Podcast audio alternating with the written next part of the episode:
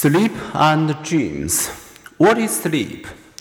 Sleep, the irresistible tempter to whom we inevitably succumb. Sleep, the equalizer or presidents of peasants. Sleep, sweet, renewing, mysterious sleep.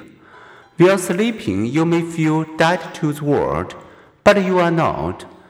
Even when you are deeply asleep, your perceptual window is open a crack. You move around on your bed, but you manage not to fall out. The occasional roar of passing vehicles may leave you deep sleep undisturbed, but a baby's cry interrupts it. So does the sound of your name.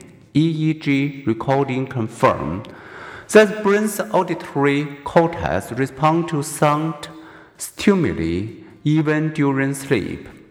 And when you sleep, as when awake, you process most information outside your conscious awareness.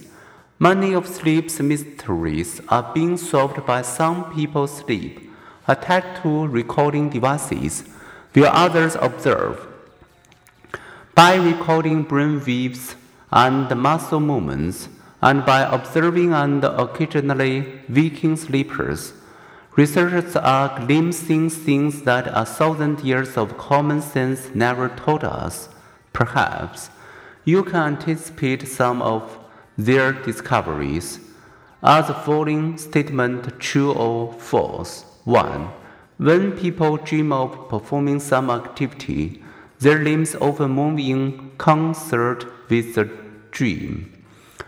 2. Older adults sleep more than young adults. 3.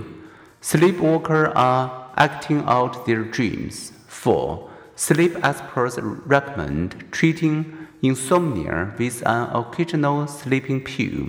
5. Some people dream every night, others seldom dream.